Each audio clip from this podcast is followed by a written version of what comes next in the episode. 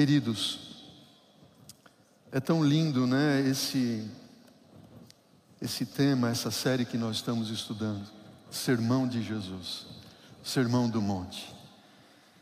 E eu, assim, quando eu estou estudando, eu, eu fico orando a Deus e, e, e clamando: Senhor, dá-me a mente de Cristo, o Espírito de Cristo, para eu entender, é, compreender o que está por trás de todas essas palavras de Jesus aqui no Sermão do Monte. E enquanto eu vou estudando, meu coração vai se inflamando ali é, com as palavras de Jesus.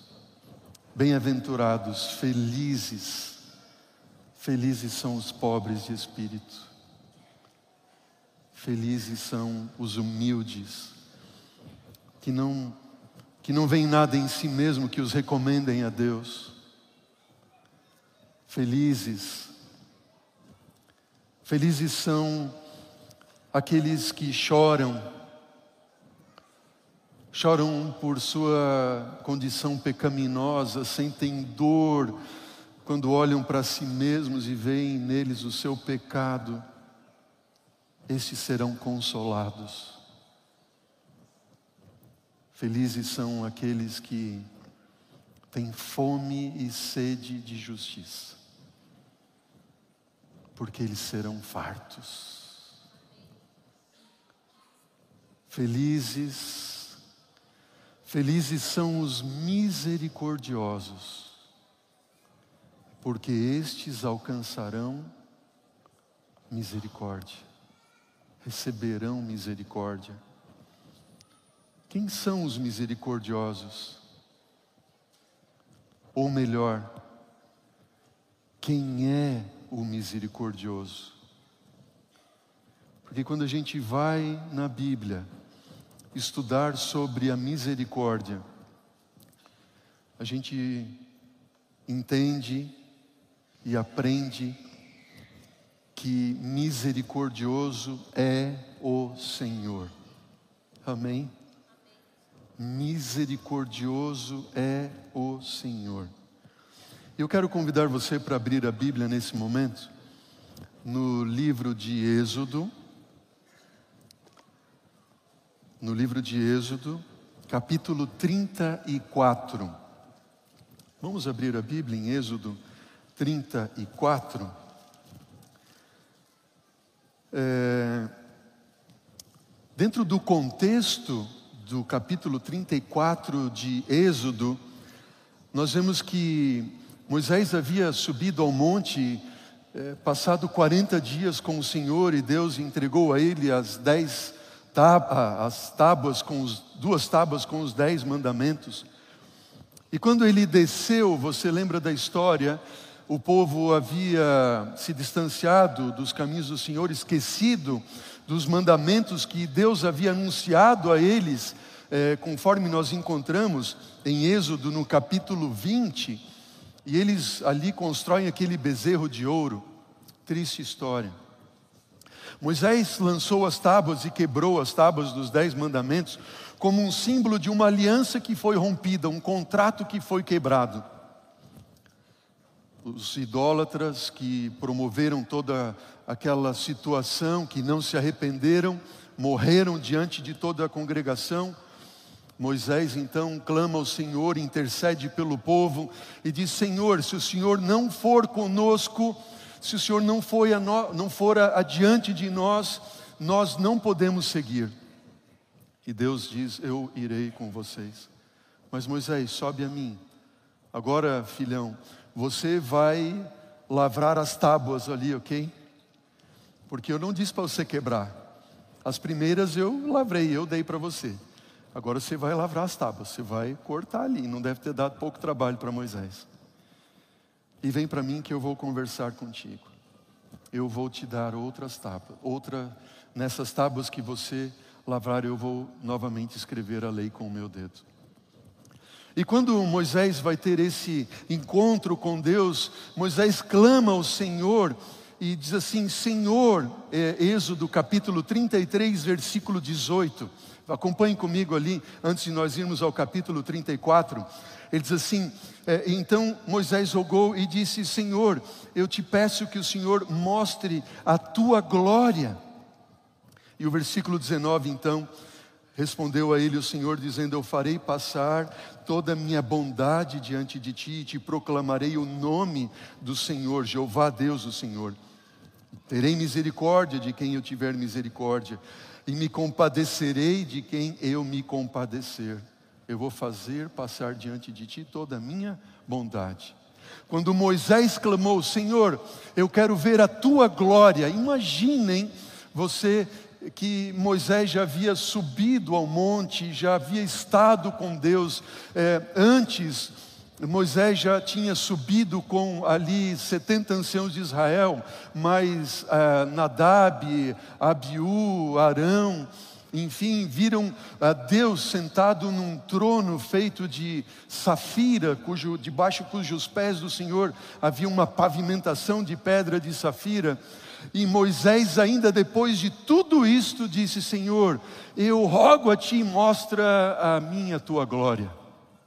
Uau! Como assim? Depois de tudo que ele viu, todos os milagres no Egito, tudo é, a libertação, Senhor, mostra-nos a tua glória. E Deus diz assim: Eu vou proclamar a minha bondade. A glória do Senhor é o que? A sua bondade. Quando Jesus ele está nos últimos momentos da sua história aqui neste mundo. Ele diz assim: Pai, glorifica-me a mim, assim como eu glorifiquei a Ti. Ele está dizendo: Senhor, permita que eu revele toda a Tua bondade. Amém? Toda a Tua bondade.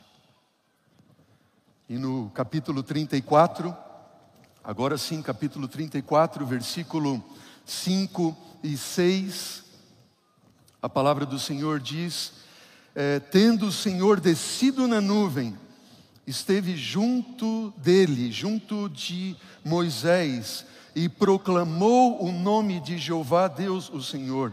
E passando o Senhor Jeová Deus diante dele, clamou, o Senhor faz uma autoproclamação de si mesmo, dizendo: Jeová, Jeová, Senhor, Senhor Deus, compassivo clemente e longânimo, grande em misericórdia e fidelidade.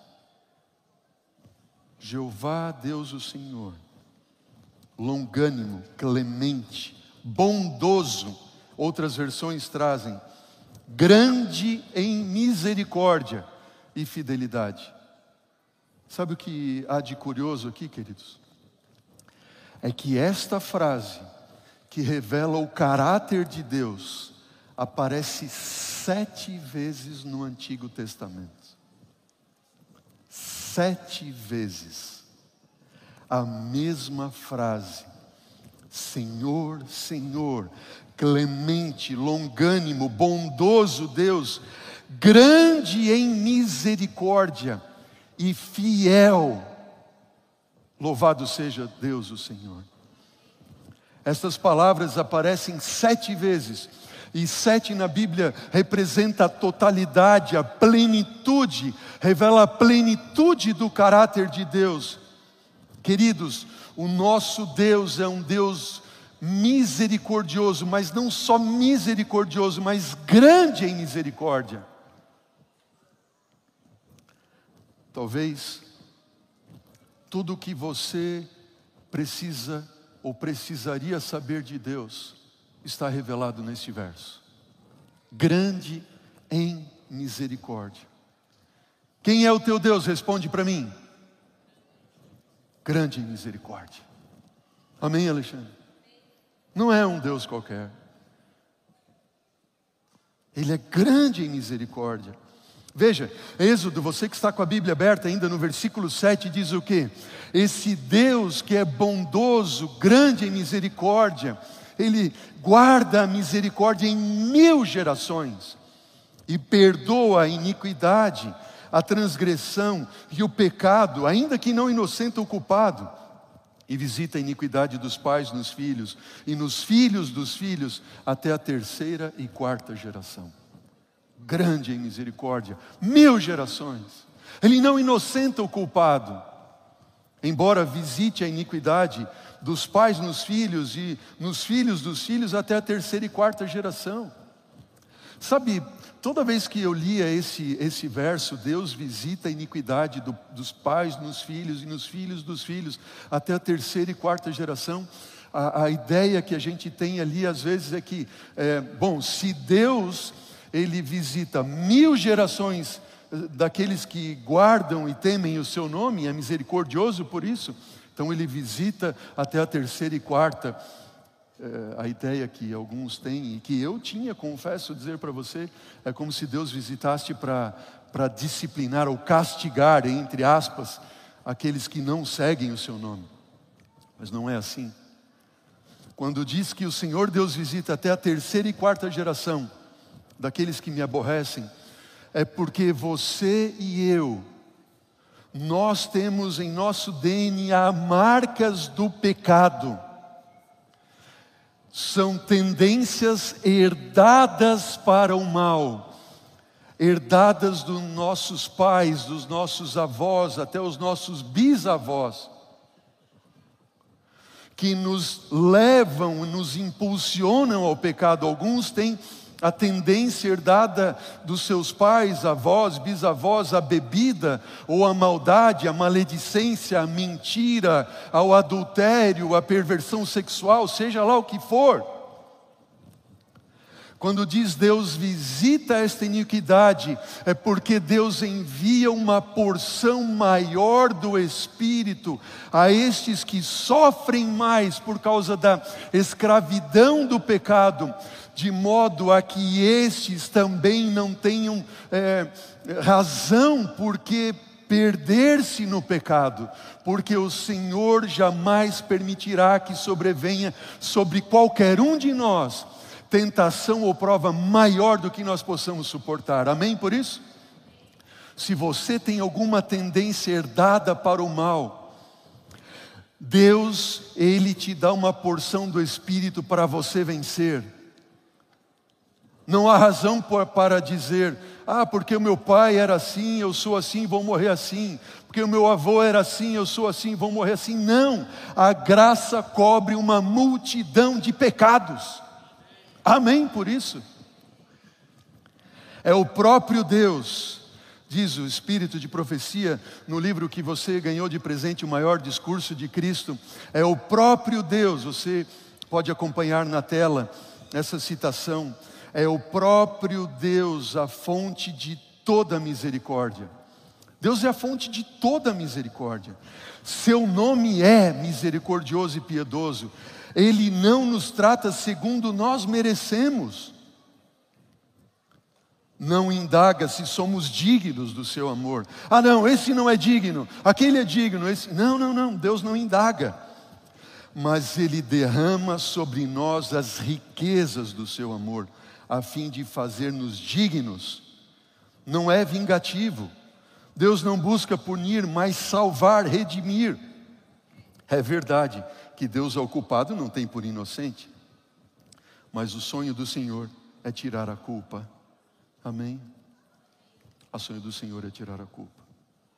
Quais são as características da misericórdia de Deus? Quais são as características das misericórdias do Senhor? Número um, Deus, Ele é rico em misericórdia. Diga para mim, qual é a característica primeira das misericórdias do Senhor? O Senhor Deus é o que, igreja? Rico em misericórdia. Ele é rico em misericórdia. Diz Paulo, quando ele escreve aos Efésios, capítulo 2, versículo 4 e 5, diz assim: Mas Deus, sendo em, rico em misericórdia, por causa do grande amor com que nos amou, e estando nós mortos em nossos delitos, nos deu vida juntamente com Cristo. Pela graça sois salvos. Deus é rico em misericórdia. Louvado seja o Senhor. Característica número dois: nós somos salvos pela Sua misericórdia. Diz para mim, igreja, qual é a segunda característica? Nós somos salvos pelas misericórdias. Número um, ele é rico e nós somos salvos pelas suas misericórdias. Tito, capítulo 3, versículos 5 e 6, pode acompanhar na tela.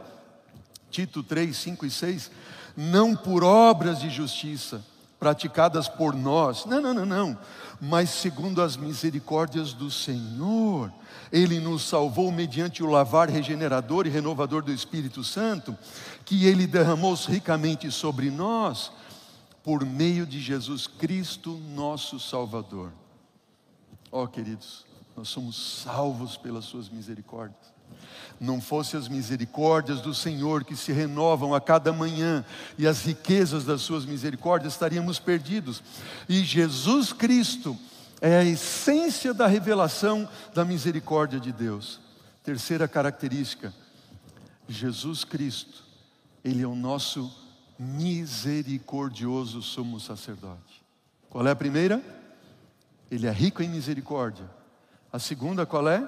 Somos salvos pelas suas misericórdias. E a terceira, Jesus é a revelação da misericórdia do Pai, sendo Ele o nosso misericordioso sumo sacerdote. Acompanhe comigo na palavra do Senhor, Hebreus capítulo 2, versículo 17 e 18. Eu vou apresentar para você na tela. Se você quiser abrir a Bíblia para nós ganharmos tempo, você pode ler também e acompanhar na palavra do Senhor. Diz assim: Por isso mesmo, convinha que em todas as coisas Jesus se tornasse semelhante aos irmãos, para ser misericordioso e fiel sumo sacerdote nas coisas referentes a Deus e para fazer propiciação pelos pecados do povo, pelos meus pecados, os teus pecados, pois naquilo que ele mesmo sofreu, tendo sido tentado, é poderoso para socorrer os que são tentados. Olha para mim, igreja. Jesus não veio a este mundo para te condenar. Jesus veio a este mundo para te salvar. Amém? Ele vem revelar a misericórdia da salvação em nosso Senhor. Sabe, Jesus ele sofreu aquilo que nós sofremos. Nós vimos ali em Hebreus que ele foi tentado, ele se tornou em tudo a nossa semelhança. Ele sofreu. Olha para mim, querido, querida. Falo para alguém que está sofrendo muitas dores na sua vida. Falo para alguém nesta hora que está desesperado, que não sabe mais o que fazer, que não tem mais esperanças, que olha para si e entende que você está completamente abandonado e se sente abandonado, perdido. Jesus está ao seu lado e ele passou pelo que você tem passado. Jesus se sentiu abandonado, Jesus foi traído, Jesus ficou só, Jesus foi açoitado. Muito mais sofrimento do que você e eu possamos passar nesse mundo, ele passou. E pelas suas pisaduras nós fomos, nós somos sarados, nós somos salvos. Como pastor, eu tenho entrado em contato com muitas pessoas todas as semanas, aqui da igreja, de outros lugares, pessoas que me enviam mensagens. E essa semana ainda recebi uma mensagem de alguém dizendo assim: Pastor, não tem mais solução para mim, eu me sinto perdida, eu me sinto completamente destituída da graça, Deus não olha mais para mim, Deus não tem mais que ver comigo, eu estou perdida. E eu digo para você que se sente desta forma, que este sentimento é enganoso. Este sentimento não vem de Deus, porque o meu coração, o nosso coração é enganoso, e o sentimento que vem do coração é enganoso. De Jeremias capítulo 17, versículo 9: Enganoso é o coração, mais do que todas as coisas, desesperadamente corrupto. Como é que você vai pautar a tua comunhão com Deus nos teus sentimentos que vêm ao teu coração?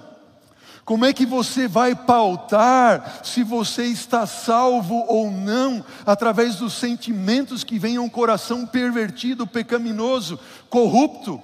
Como é que você vai pautar a tua crença e confiança em Deus por aquilo que você sente? Não! Absolutamente não. Paulo diz: Eu rogo-vos, pois, irmãos, pelas misericórdias de Deus, que apresenteis o vosso corpo como um sacrifício vivo, santo e agradável a Deus, que é o vosso culto racional. Racional, não emocional. Racional.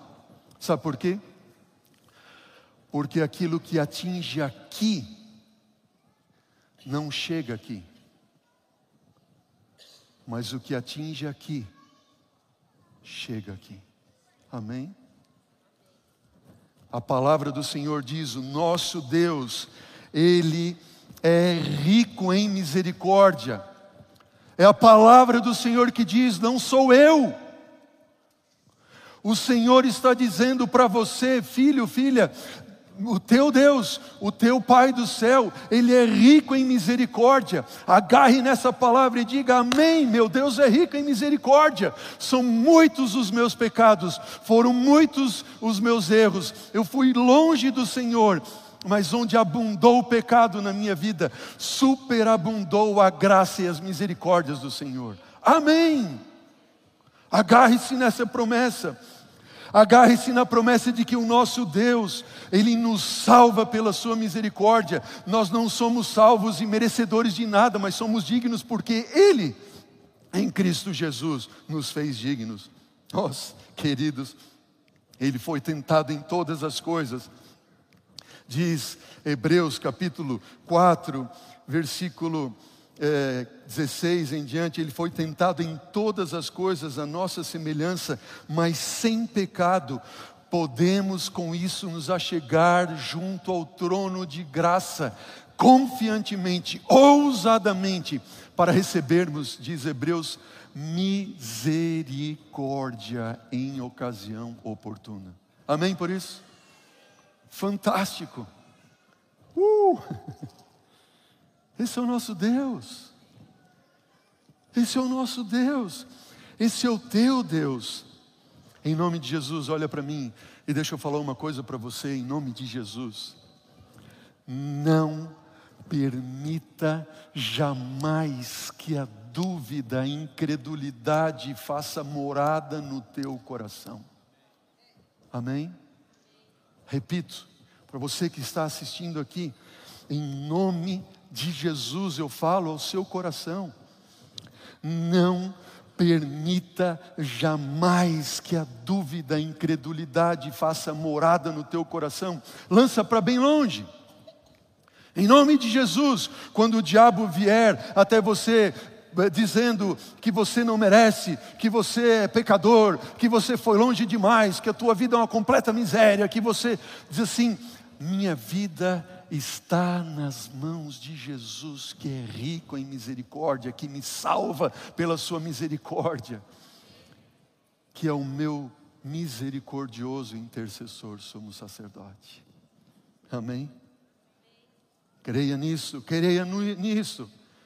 Esse é o Deus que nós temos ao nosso lado. Eu quero mostrar para você agora as duas faces da misericórdia. A misericórdia tem duas faces, é como uma moeda que tem os dois lados. E como a gente conhece as faces da misericórdia? Bom, primeiro deixa eu dar aqui para vocês uma definição de misericórdia. Misericórdia, preste atenção. Misericórdia é quando Deus não nos dá aquilo que nós merecemos. Será que você consegue repetir essa ideia? O que é misericórdia? É quando Deus não nos dá aquilo que a gente merece. Pegaram a ideia ali? Ser misericórdia. Então você merece ser pecador, você merece morrer, você merece ser extinto, você merece sofrer pela, pelas tuas escolhas erradas, teu pecado. Mas Deus é misericordioso, Ele não dá para você o que você merece. Pegaram a ideia? E qual é a diferença entre a misericórdia e a graça, ou a semelhança? É que enquanto a misericórdia é não receber aquilo que nós merecemos, a graça significa receber aquilo que a gente não merece. É a mesma ideia, só que de uma ótica diferente. Entenderam ali? Misericórdia é não receber o que a gente merece. E a graça é receber aquilo que a gente não merece. Isso aí, Aline. Está bem firme ali. Veja, diz o Espírito de profecia o seguinte: ser misericordioso Ser misericordioso é tratar as pessoas melhor do que merecem. Assim Deus nos tem tratado. Ele tem prazer em atos de misericórdia, compassivo para com os ingratos e maus. Deus é compassivo para com os maus. Do mesmo modo, o Senhor nos ensina a tratar os semelhantes. E ele diz: sede uns para com os outros benignos, compassivos, perdoando-vos uns aos outros como Deus também em Cristo vos perdoou. Note, querido, misericórdia, você já entendeu e já viu que não é tratar os outros como a gente entende que eles merecem quando são maus, mas assim como Deus, tratá-los de forma perdoadora. Vamos às duas faces. Primeira face da misericórdia é dar ao nosso inimigo o que ele, não o que ele merece. Qual é a primeira face? É dar ao inimigo, não o que ele merece. Estamos juntos? Ser misericordioso.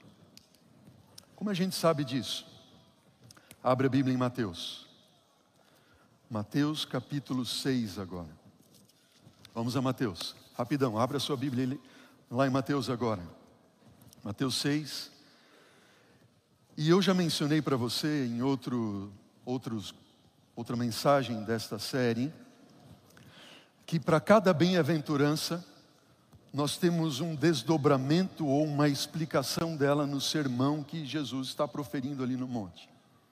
E a esta bem-aventurança, o desdobramento está em Mateus capítulo 5, perdão, capítulo 5, versículo 43.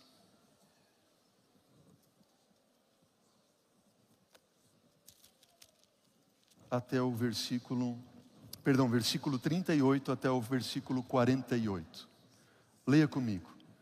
Mateus 5, eu errei, 5, versículo 38. Estamos juntos? Em diante. Esse é o desdobramento ali.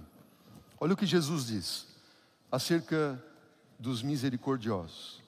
Ouvistes o que foi dito, olho por olho, dente por dente. Eu, porém, vos digo: não resistais ao perverso, mas a qualquer que te ferir a face direita, volta-lhe também a outra. Para um pouquinho e olha para mim. Uma vez eu vi uma história, não sei se é verdade ou não, que numa cidade uma pequena cidade, havia uma igreja, e essa igreja, o pastor ele era sempre perseguido por um morador daquela cidade. Ele era meio assim que o o grandão ali naquela pequena cidade, naquela comunidade.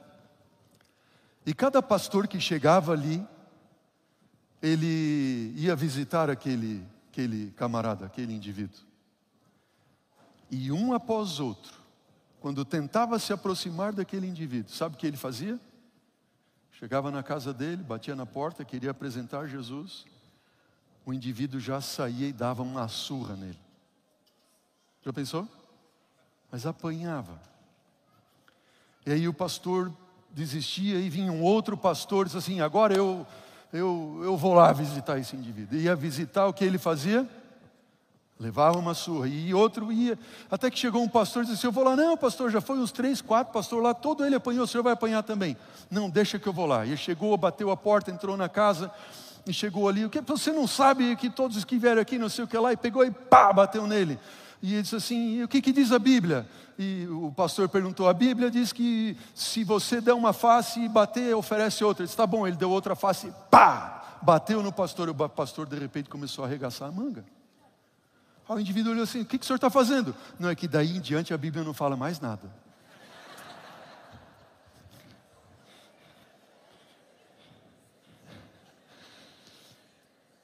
Bom, é só brincadeira, viu? Ouvistes o que foi dito? Olho por olho. Volte a Mateus ali. 5,38, dente por dente. Não resistais ao perverso. Versículo 39. Se alguém te ferir a face direita, dá-lhe a outra face. E eu que te demandar andar contigo e tirar-lhe a túnica, deixa-lhe também a capa. Se alguém te obrigar a andar uma milha, vai com ele duas. Dá a quem pede, não volte as costas ao que te deseja que lhe emprestes. Versículo 43. Ouvistes o que foi dito? Ah, você ouviu o que foi dito? Amarás o teu próximo e odiarás o teu inimigo? Eu, porém, digo para você o seguinte: amai os vossos inimigos, amem os seus inimigos, para que vos torneis filhos do vosso Pai Celeste, porque Ele, o Pai Celeste, faz nascer o sol sobre os maus e os bons, e faz vir a chuva sobre os justos e injustos. Porque se amardes somente os que vos amam, que recompensa vocês têm? Não fazem também os publicanos o mesmo? Agora, se vocês saudarem somente os vossos irmãos, que fazeis demais? Não fazem também os gentios o mesmo? Versículo 48 e último. Portanto, sede vós perfeitos, como perfeito é o vosso Pai Celestial. Qual é o contexto dessa mensagem de Jesus? Qual é o contexto desta mensagem de Jesus? Número um, só para nós refletirmos um pouco. Você já experimentou orar por um inimigo seu, não? Já experimentou? Alguém que você já passou muita raiva por essa pessoa. A gente não quer orar por ela, né? É ou não é verdade? Às vezes, o nosso inimigo é aquele que está mais perto da gente, é ou não é verdade? Às vezes dorme do teu lado, literalmente dormindo com o inimigo. Já aconteceu com alguém aí? Não, não, não, não levanta a mão, viu? Não precisa. Dormindo com o inimigo. Triste, não é verdade? Quando acontece isso, a gente não tem vontade de orar, a gente tem vontade de socar mesmo, né? Tipo, dar uma face a outra e arregaçar a manga, não é verdade? Mas eu quero dar a você o desafio. O desafio não é meu, o desafio é de Jesus. Ore pelos seus inimigos. Eu já fiz isso. Não é fácil. Sabe aquele que está te espizinhando ali, né, Anderson? Mas a verdade é que quando a gente começa a orar pelos nossos inimigos, a gente começa a amar eles. Por isso Jesus disse: amem, orem pelos seus inimigos, por aqueles que perseguem vocês. Qual é o contexto dessa mensagem de Jesus? Primeiro ponto que você precisa entender do contexto é o seguinte: o povo de Israel estava passando por uma dura opressão vinda do Império Romano. Pegaram a ideia ali? Qual é o contexto? Bom, o povo de Israel estava passando por uma, uma opressão muito dura do, do Império Romano. Como era o Império? Como era o governo romano? o governo do Império Romano era corrupto e opressor. Vai pegando a ideia ali. Estamos juntos? Olha o que diz o espírito de profecia. Veja lá na tela esse texto aqui. Surgiam constantemente, falando desse contexto, ok? Surgiam constantemente ocasiões de irritação para os judeus em razão de seu contato com a soldadesca romana. Destacamentos de tropas achavam-se estacionados em vários pontos através da Judéia e da Galiléia, e a sua presença, a presença destas tropas, lembrava aos judeus a própria degradação como um povo. Eles eram oprimidos por esse governo corrupto. Segunda característica, com amargura, veja o texto com amargura ouviam eles os, o alto soar da trombeta. Vocês estão vendo o texto? Está aparecendo na tela para vocês? Por favor, Gor, pode pôr lá o próximo texto. É muito importante que vocês vejam. Olha só. Com amargura ouviam eles, os judeus, o alto soar da trombeta e viam as tropas romanas formando em torno das bandeiras romanas, curvando-se em homenagem ante este símbolo do poder romano. Imagina a indignação do povo de Deus ao ver ao seu redor a bandeira vermelha de Roma ao invés da bandeira de Israel.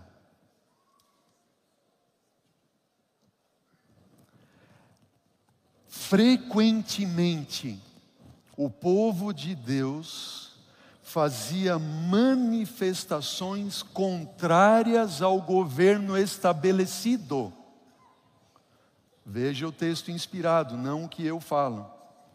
Diz o que? Frequentes eram os choques entre o povo e os soldados, choques que acendiam o ódio popular.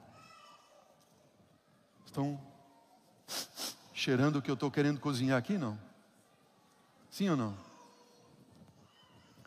Quarto e último ponto do contexto.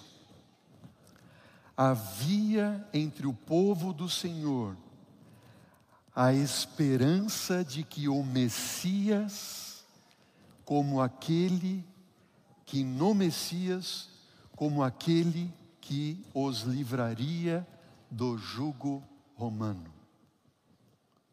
Muitas vezes, diz o texto inspirado, muitas vezes, quando algum oficial romano ia apressado de um lugar para o outro, acompanhado de sua guarda, ele lançava a mão dos camponeses, camponeses judeus que trabalhavam no campo, forçando-os a carregar os fardos montanha acima ou prestar outro qualquer serviço de que necessitassem.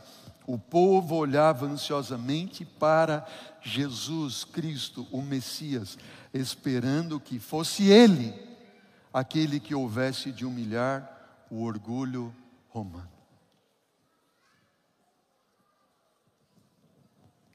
Esse era o contexto. Pergunto para você o seguinte: será que estes exemplos que nós vimos agora dizem alguma coisa para você e para mim hoje, como cristão, filho de Deus? Balança a cabeça assim ou assim, para eu saber se você entendeu a mensagem. Sim ou não? Sim? Deus diz, não eu. Misericórdia quero e não sacrifício. Que adianta? O que adianta parecermos cristãos, vindo à igreja e não agirmos com misericórdia para com os nossos inimigos? Assim era lamentavelmente, o povo de Israel e a forma como ele agia quando via Roma corrupta e opressora e a sua bandeira. Quais são os conselhos de Jesus a isto? Conselho número um de Cristo: sede misericordiosos, porque os misericordiosos alcançarão misericórdia. E a misericórdia é a salvação de Cristo estendida a nós. Se nós não formos misericordiosos, nós não alcançaremos misericórdia. Não, eu, porém, vos digo: amem vossos inimigos, orem pelos que vos perseguem, disse o Senhor. Os que desejam aperfeiçoar o caráter cristão sempre devem ter em mente a cruz de Cristo, a cruz pela qual Cristo morreu, morreu morte cruel, para redimir a humanidade nutram sempre o mesmo espírito misericordioso que levou o Salvador a fazer a nossa redenção, da nossa redenção um sacrifício infinito. Segundo conselho de Cristo Jesus, quando você estiver em posição de vingança, não se vingue, Ouvistes o que foi dito, olho por olho, dente por dente. Eu, porém, vos digo: não resistais ao perverso, mas a qualquer um que te ferir a face direita, volta-lhe também a outra. Olho por olho, dente por dente, era uma lei civil, não uma resposta espiritual, religiosa que você, que nós deveríamos dar, mas o povo tomou aquilo como uma resposta de todos os sentidos, não você acha que olho por olho, dente por dente, nós não seguimos hoje como uma, como uma, norma, uma norma civil? Claro que sim. Pois se eu bater no teu carro e destruir ele, é carro por carro. Você vai pagar. Se eu pegar a máquina fotográfica do Daniel e brincar ali, cair, destruir no chão, máquina por máquina. É ou não é verdade? É uma lei civil. Agora no espírito, Misericórdia, misericórdia. Na cruz, Cristo Jesus, que tinha tudo para condenar aqueles que estavam diante dele por ser ele quem ele era. Ele disse: "Eu não quero, eu não quero vingança, perdoa, eles não sabem o que fazem". Lembra de José? Quando ele estava em posição de se vingar dos seus irmãos, ele os tratou com bondade e os alimentou. Uau! E a segunda face dessa moeda, abra rapidamente a Bíblia, para nós concluirmos a mensagem. Lucas capítulo 10. Lucas, Evangelho de Lucas capítulo 10. Você tem ali aquela tão conhecida parábola do bom samaritano. Lucas 10. Abra ali rapidamente a sua Bíblia, vamos encerrar com esta última última palavra de Deus a nós. Lucas 10, versículo 25 em diante. Estamos juntos? Segunda face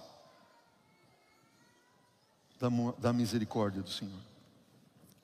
Lucas 10, 25. Eis que certo homem, intérprete da lei, se levantou com o intuito, com a intenção única e pura de pôr Jesus à prova. E ele disse: Mestre, que eu devo fazer para herdar a vida eterna? Jesus respondeu a ele. Jesus não dá respostas, ele faz outra pergunta. Esse é o método de Cristo.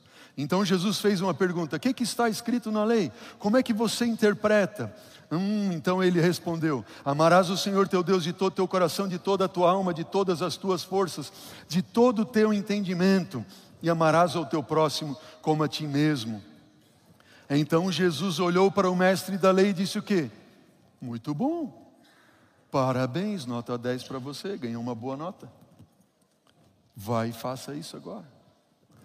E quando Jesus revelou aquele doutor da lei, todo religioso, mas que fazia manifestação, insurreição contra o governo estabelecido, disse assim: não, não, não, não, filho, pratica isso que você acabou de falar agora então. E aquele homem se viu ali então, tendo o seu caráter revelado diante de todos que ali estavam, ele assim, querendo uma forma de escapar dessa, dessa, dessa forma que Jesus o colocou ali diante de todos, ele diz assim, hum, é, versículo 29, querendo se justificar, se perguntou Jesus: Senhor, quem é o meu próximo? Tipo assim, sabe que você tenta desviar o olhar ali, né? O pensamento: quem é o meu próximo então, Senhor? Aí Jesus respondeu para ele. Jesus fez outra pergunta. Mas antes de fazer a pergunta, ele contou uma história, uma parábola. E você conhece a parábola? Diz assim: havia um certo homem que descia de Jerusalém para Jericó, e ele veio cair nas mãos dos salteadores, versículo 30, ok? E depois de tirarem tudo o que eh, ele tinha, causaram ele muitos ferimentos e deixaram ele quase morto, versículo 31. E aí descia um sacerdote por aquele caminho e vendo o homem caído ali quase morto, morto, passou de largo. E veio também um levita, veio ele ali e tal, passou de largo. E versículo 33 assim: Veio então um samaritano que seguiu o seu caminho e passou-lhe perto. E vendo-lhe, compadeceu-se dele. E chegando, pesou-lhe os ferimentos, aplicou óleo, aplicou vinho, guarde isso aí, aplicou óleo e vinho, colocando sobre o seu próprio animal levou-o para a hospedaria, para o hospital, tratou dele. No dia seguinte, tirou dois denários e pagou a conta ao hospedeiro, dizendo: Cuida desse homem, e se alguma coisa gastares a mais, eu vou te indenizar quando eu voltar. Pergunta crucial, versículo 36. Qual desses três parece ter sido o próximo do homem que caiu nas mãos dos salteadores. Respondeu-lhe o intérprete da lei, o que usou de quê? Misericórdia para com ele. E Jesus então disse para ele: Tá bom, vai e faça isso. Jesus simplesmente virou a mesa. Virou a mesa. Quem é o meu próximo? Jesus disse assim: Não, não, filho, não é quem é o teu próximo. A questão é se você está sendo próximo do outro que necessita. Pegaram a ideia ali? Não é quem é o meu próximo, é se eu estou sendo próximo. Ah, caiu um homem lá morto, passou um sacerdote de largo, passou o levita, passou de largo. E na cabeça deles ali, talvez ouvindo Jesus contar essa parábola, diz assim: bom, passou um sacerdote, passou o levita, qual seria o próximo? Passaria um judeu ali. Não, não, não, ele diz assim: passou um samaritano. Não um judeu. E na cabeça deles, o que Jesus estava mostrando para eles é que aqueles a quem eles condenavam por serem samaritanos, odiados como eram, assim como todo judeu acordava de manhã e dizia assim: Ó oh, Senhor Deus, orava ao Senhor, primeira oração de um judeu: Ó oh, Senhor Deus, obrigado porque eu não sou é, gentil, obrigado porque eu não sou mulher e obrigado porque eu não sou samaritano. Os judeus oravam assim. Eles odiavam os samaritanos. Passou um sacerdote de largo, passou o levita de largo, agora passou o samaritano. O samaritano cuidou dele. E aí Jesus fez a, a pergunta: escuta, qual dos três é o próximo do outro? Aquele que agiu com misericórdia. Faça isso e viverás. Quando era pastor em meu primeiro ano de ministério, em Joinville. Eu, eu trabalhei, já falei para vocês outra vez aqui, num bairro mais pobre de Joinville. Mais pobre, pai, pobre, pobre. E lá eu conheci uma família que eles moravam numa casa e a casa estava literalmente caindo, sabe? As paredes tortas, ela, a casa era perto do rio e a terra cedeu e estava tudo rachando e caindo.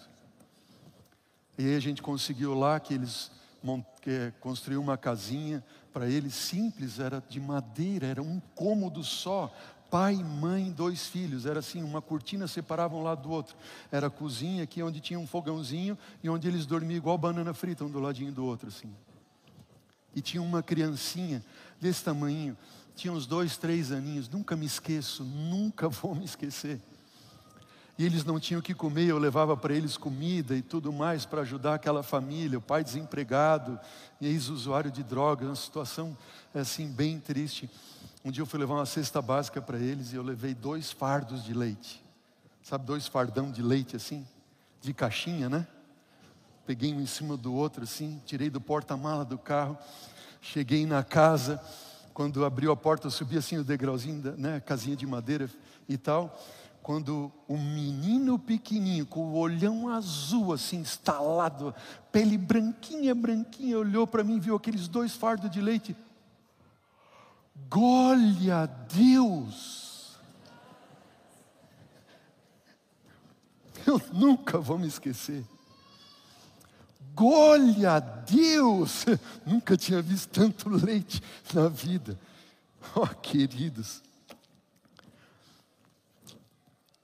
Diz o maior discurso de Cristo, ao, ante o apelo do tentado, do errante, das míseras vítimas da necessidade e do pecado, o cristão não pergunta se eles são dignos, mas como eu posso beneficiar? Nos mais indignos e degradados vê almas para cuja salvação Cristo morreu e para quem Deus deu aos seus filhos o ministério da reconciliação. Amém? Próximo texto, e esse é o último texto. Os que adquiriram riquezas, adquiriram-nas na graça do exercício dos talentos que lhes foram dados por Deus. Mas esses talentos para aquisição de bens lhes foram dados para que possam socorrer os necessitados. Vocês viram aquelas crianças do Líbano? Vocês viram aqueles que estão sofrendo do seu lado? Quero mostrar para você um breve vídeo agora de alguém que você conhece bastante. Muitos, a maioria de vocês aqui conhece. Assista esse breve vídeo. Ouça essa mensagem agora dessa pessoa que vocês conheceram tão bem aqui na Igreja Central de Curitiba. Jonas e Raquel, primeiro, parabéns pelo programa e estou feliz que você está bem e descansado e com energia. Segundo, eu não estou sofrendo, mas Burundi vai ser um lugar que não vai dar para esquecer. A pobreza é extrema. É o primeiro lugar que eu vou falar onde tem, não é mulher, crianças e mais crianças, sem, com roupa rasgada carregando lata d'água e eles não têm o que comer como você vai falar com todos eles na porta, sem comida e sem roupa. Você não tem ideia o que, que é aqui. Você não tem ideia. É triste, é doído. E a comida é difícil até para nós. O maior problema aqui é comida. É fome. Não tem dinheiro, não tem roupa. Não tem aquelas criancinhas tudo descalça, doente tudo na janela, tudo na porta. Não tem esperança, Pai. Só Jesus voltando. E não tem como ajudar todo mundo. Não dá para explicar. Mesmo assim, a igreja move e a gente não sabe. Agora, o Burundi ah, precisa de ajuda. Definitivamente. Não é nem porque a União não trabalha. Não tem como vencer a guerra que deixou o país sem força e a igreja aqui. E o problema das mulheres terem muito filhos, sem tudo, sem educação. Só 20% dos membros da igreja Guruden sabem ler e escrever. Não tem livros. Os pastores sem treinamento, as esposas dos pastores pobres. Mas a dor é imensa. Não tinha comida para as mulheres ontem. Sem mulheres, sem comida, porque a farinha de mandioca que eles compraram tinha areia por causa da corrupção e eles devem ter comprado em lugar ruim. Ficaram com fome e eu comi. Como é que eu tenho coragem de subir para um púlpito e pregar? Jesus então multiplicava o pão para dar para os pobres e eu não tenho isso. Não é fácil, Jonas. A minha realidade com mulheres é muito diferente da dos homens. Não tem como você fazer parar emocionalmente, mas a dor é imensa. E eu falo com Deus brava hoje, eu falei, para entender meus sentimentos e a miséria entendeu? E, mas eu sei que amanhã vai ser melhor. liguei para a Heather imediatamente. E o Ministério da Mulher está mandando 1.500 dólares para cá, para essa reunião, porque eu falei: pode botar comida amanhã na mesa. Pode comprar comida, porque para alimentar as 100 mulheres são 240 dólares por dia.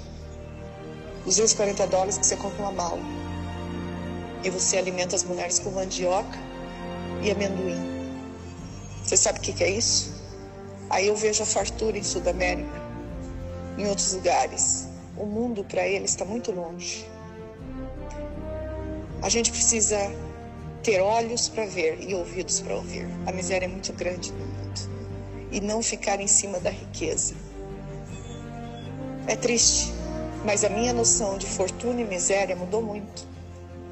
E estou deixando minha roupa para trás e vou mandar roupa para essas crianças aqui de algum jeito, de algum jeito, de algum jeito. Mandar aqui umas quatro malas de roupa para essas criancinhas aí desse, desse colégio que não tem nem cama, nem banheiro nem cadeira para sentar.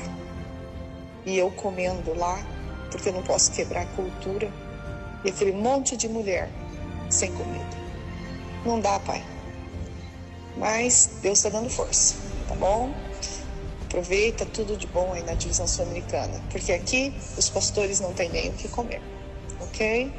É uma realidade brutal em Burundi, brutal, brutal. E eu não estou exagerando nem ok? Você ia ficar de coração partido, eu acho que eu não sei o que você faria. Tem que ter muito sangue frio para não se deixar ser tocado. Muito sangue frio. Mas eu sei que o inimigo se aproveita disso.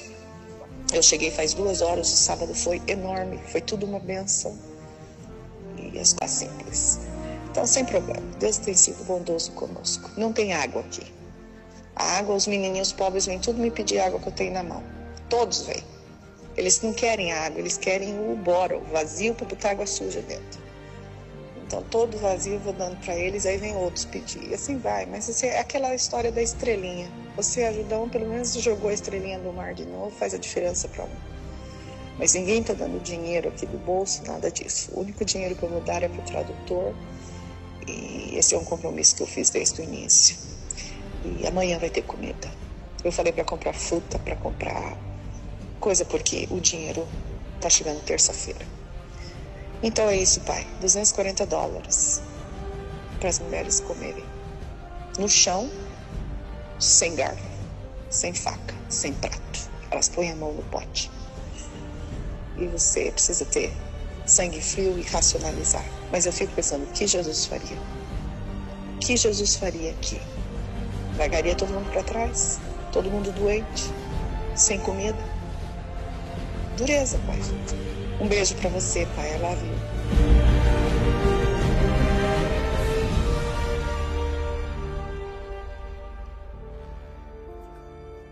Eu não sei quanto a você, mas depois de se deparar com uma realidade como essa e pensar: tenho eu sido misericordioso? Tenho eu amado os inimigos? Orado?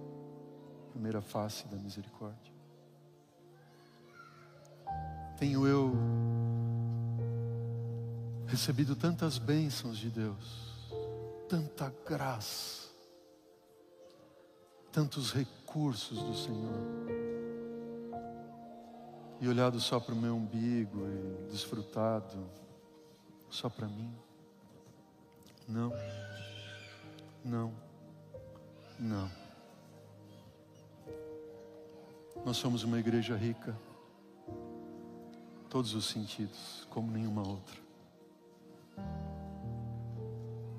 O mutirão de Natal devia seguir um ano inteiro.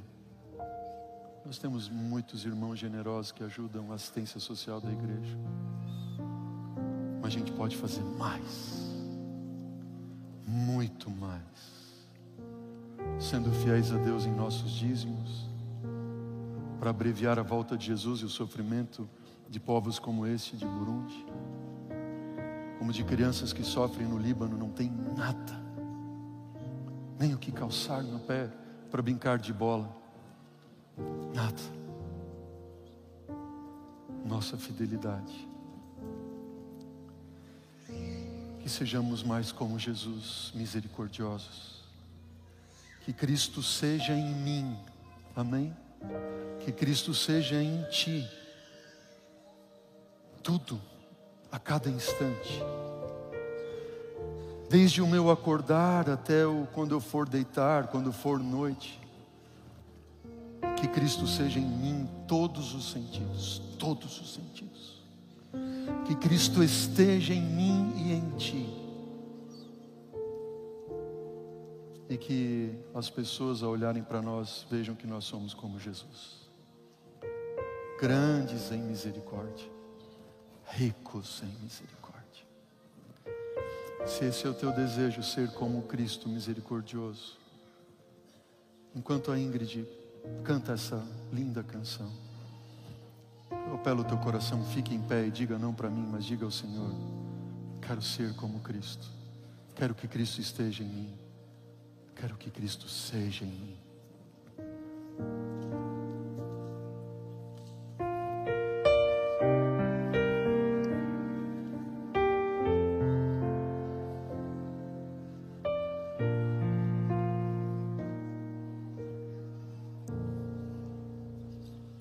Cristo seja em mim. O princípio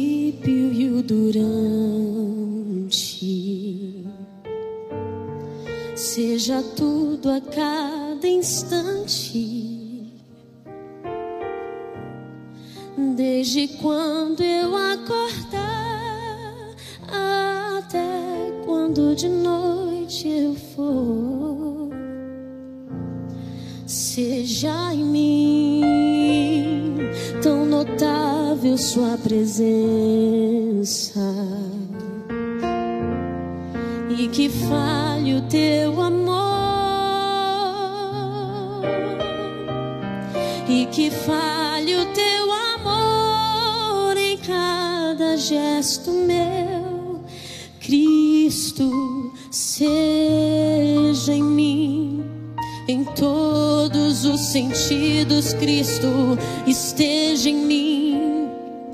É tudo que eu preciso, Cristo faz de mim alguém mais parecido com o que há em ti.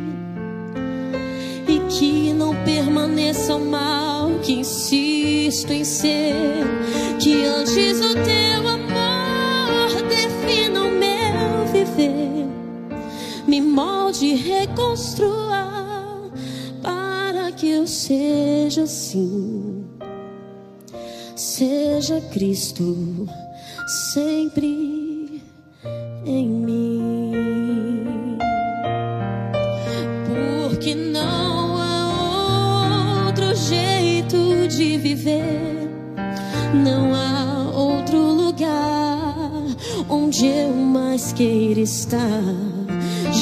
Jesus, tua presença é o que me faz ver, é o pão que me alimenta.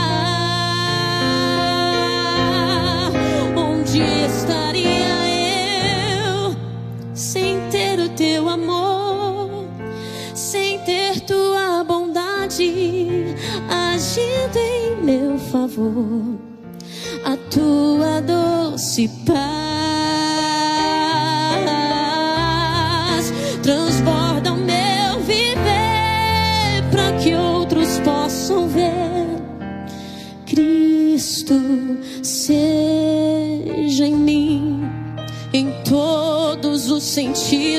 Cristo esteja em mim.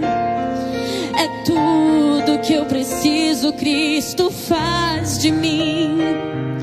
Alguém mais parecido com o que há em ti. E que não permaneça o mal que insisto em ser, que antes o teu amor defina o meu viver, me molde e reconstrua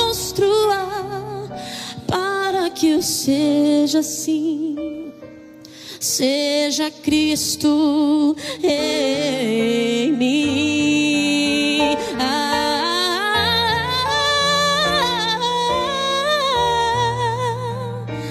para que eu seja assim,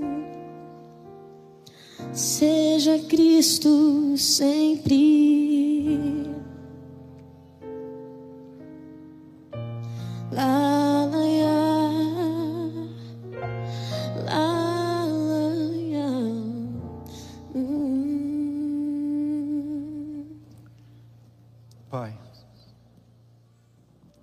Cristo esteja em nós, esteja em mim. Muda o nosso caráter, nosso ser.